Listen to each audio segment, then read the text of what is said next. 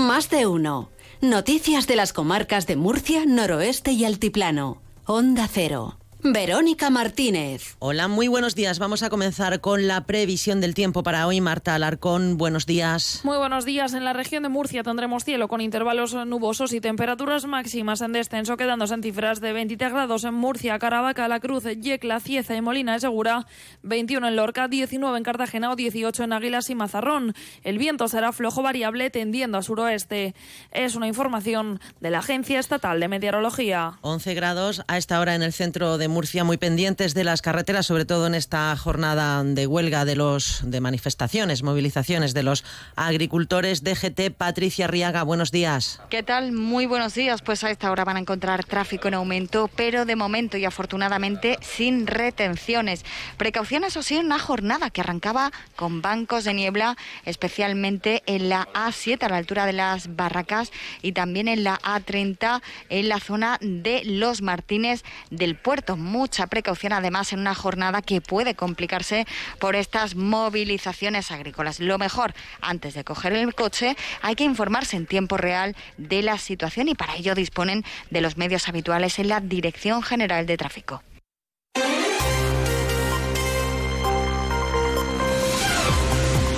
Son las 8 de la mañana y 21 minutos. El Ayuntamiento de Murcia ha organizado un amplio dispositivo para garantizar la prestación de servicios municipales básicos este miércoles con motivo de las movilizaciones agrarias. Se ha desplegado un dispositivo de unos 150 agentes y se hace un llamamiento para utilizar el transporte público y no coger el coche en la medida de lo posible, según ha dicho la vicealcaldesa Rebeca Pérez. Sabiendo que además las autovías van a estar colapsadas, autovías de entrada a la ciudad de Murcia, tanto la A30 como la A7, pues es importante que los desplazamientos, en la medida de lo posible, eh, se hagan por transporte público y que las frecuencias y los itinerarios se mantienen, a no ser que bajo cambios puntuales del avance de las columnas de manifestantes, pues vayan produciendo alteraciones que iremos comunicando Rebeca Pérez eh, ha destacado que el dispositivo va a estar especialmente atento a las entradas de los colegios y las universidades. En cualquier caso, el Servicio de Educación ha tomado varias medidas preventivas, como por ejemplo anular las salidas del programa Plan Educa programadas para unos 300 alumnos que van a permanecer en clase. Pero sobre todo sí que eh, vamos a estar especialmente atentos a las entradas de los colegios, que entendemos que no va a haber problema porque, eh, como he dicho, esas columnas llegarán a la ciudad en torno a las 11 de la mañana, pero sí a la salida de los colegios o de las universidades y desplegados estarán allí nuestros agentes de, de policía local. Por otro lado, en Mercamurcia se ha registrado un aumento del abastecimiento con carácter preventivo, especialmente en el sector cárnico. También estamos en contacto con Mercamurcia, eh, donde sí que se ha registrado un aumento del abastecimiento con carácter preventivo, especialmente en el sector cárnico, aunque prácticamente todos los sectores han hecho pues un abastecimiento eh, previo para evitar posibles problemas que puedan surgir a lo largo de la jornada. La delegación del Gobierno nos ha contado que los agricultores que tienen previsto manifestarse hoy en Murcia deberán retirar sus tractores de las calles de la ciudad a las 15 horas y respetar el horario de salida de los colegios tal como se han comprometido los representantes de las organizaciones agrarias en una de las numerosas reuniones mantenidas durante los últimos días con la delegada del Gobierno y representantes de las fuerzas y cuerpos de seguridad del Estado. Además, la caravana de vehículos podrá ocupar dos carriles del Paseo Teniente Flomesta y dejar libre el carril para uso de los servicios de emergencia. De esta forma, la Gran Vía quedará liberada para una circulación normal. Las dos caravanas que tienen previsto llegar a Murcia, procedentes de Cartagena y de la Vega Media, harán su entrada a la ciudad por Ronda Sur y Juan Carlos I, respectivamente, antes de coincidir en la Plaza Circular y desplazarse por la Gran Vía hasta Teniente Flomesta, donde los vehículos permanecerán estacionados hasta que concluya la manifestación.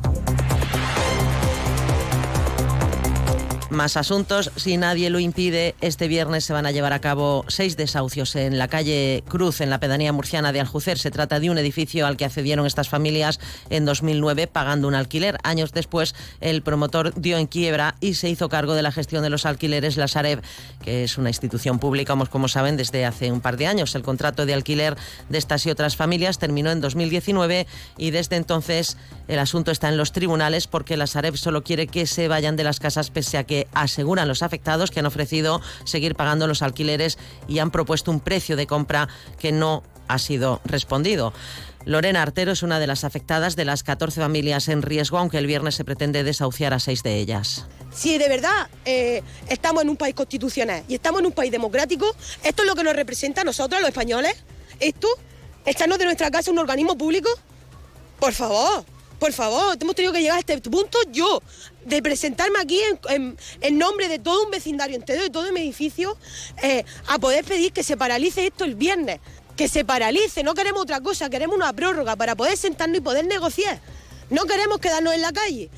Técnicos municipales del SEMAS del Ayuntamiento de Murcia y la responsable de servicios sociales en la zona del Jucer recibían ayer representantes de las familias para conocer de primera mano su situación y ofrecerle asesoramiento. Las familias han sido informadas sobre las distintas ayudas como las que disponen para el alquiler de una vivienda en caso de no llegar a ningún acuerdo con la Sareb. Pilar Torres es la concejala de Bienestar Social. En este sentido, desde servicios sociales recomendamos en primer lugar que acudan a los servicios sociales, que recibirán información y asesoramiento asesoramiento para iniciar los trámites de solicitud de cualquier ayuda social que tenemos desde la concejalía. En este caso deben iniciar el trámite para solicitar una vivienda social. Además, los técnicos municipales han remitido a la Fundación Rasinet, que cuenta con abogados especialistas en desahucios. Asimismo, los profesionales de servicios sociales de la Concejalía de Bienestar Social, Familia y Salud han informado sobre las distintas ayudas como las que dispone para el alquiler de una vivienda en caso de que no lleguen a ningún acuerdo con la sociedad de gestión de activos procedentes de la reestructuración bancaria Sepan, por otro lado, que el 28% de la oferta actual de apartamentos de dos habitaciones en alquiler en el municipio de Murcia tiene un precio medio que supera el esfuerzo máximo recomendado para familias de ingresos medios, ya que tendrían que destinar más del 30% de sus ingresos en el alquiler, según ha informado Idealista, que sitúa la media española en el 65%. La comunidad realizará en los próximos meses un estudio informativo que contemple la posible ampliación del tranvía más allá de la ciudad de Murcia, según ha anunciado el consejero de Fomento José Manuel Pancorbo.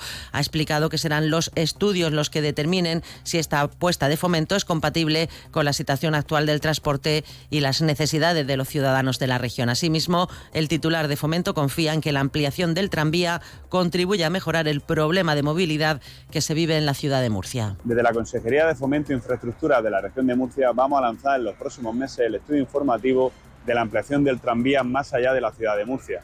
Con ello queremos extender este transporte público eficiente y eficaz al área metropolitana, que puede estudiar, estudiaremos si lo llevamos a Alcantarilla, Molina de Segura, Santomera, eso lo decidirán los estudios. El concejal de movilidad, José Francisco Muñoz, ha señalado que este anuncio de Pancorvo responde a la petición que el alcalde José Ballesta realizó al presidente regional, López Miras, en la reunión que ambos mantuvieron el pasado 20 de noviembre en San Esteban. Muñoz insiste en que la formación de un frente común entre las tres administraciones es fundamental para obtener fondos europeos para este proyecto y recuerda que el alcalde Ballesta ha solicitado una reunión al ministro de Transportes, Óscar Puente, para la prórroga del protocolo de ampliación del tranvía al barrio del Carmen y el Palmar. La creación del área metropolitana es el punto de inflexión que necesitamos en Murcia para la creación de un verdadero nuevo modelo de transporte que incluya el tranvía, que incluya las líneas BTRs, que incluya un verdadero sistema de movilidad pública en autobús moderno y eficiente. Y de esta manera no podemos más que congratularnos, felicitarnos de que la implicación del gobierno regional a través del consejero Pancorbo eh, asegure la financiación de la ampliación del tranvía y suponga un verdadero punto de inflexión en la coordinación de los trabajos para el desarrollo del nuevo modelo de transporte. En sucesos, la Guardia Civil ha desarrollado la operación Queener, que ha culminado con la detención de un vecino de Alama de Murcia al que se le atribuye la presunta autoría de más de una docena de delitos de robo con fuerza y hurto en viviendas del municipio alameño. Los guardias civiles recabaron de cada escenario delictivo los indicios necesarios para su esclarecimiento, lo que permitió constatar ciertas coincidencias, tanto en la forma de acceder a los inmuebles, en la mayoría de los casos mediante escalo, como el tipo de enseres robados, televisores, bicicletas, ordenadores y pequeños electrodomésticos fáciles de transportar. También se conoció que aprovechaban la ausencia de moradores, lo que hizo suponer que se vigilaban los movimientos de los vecinos para asegurarse que las casas estuvieran vacías y evitar la presencia de posibles testigos. Y un agente de Policía Nacional fuera de servicio detuvo el pasado domingo a un individuo tras presenciar cómo robaba el móvil con violencia a otro hombre cerca de la plaza de San Antolín en Murcia. Pues hasta aquí este tiempo de noticias, pero continúa más de uno aquí en Onda Cero con Alsina. Buenos días.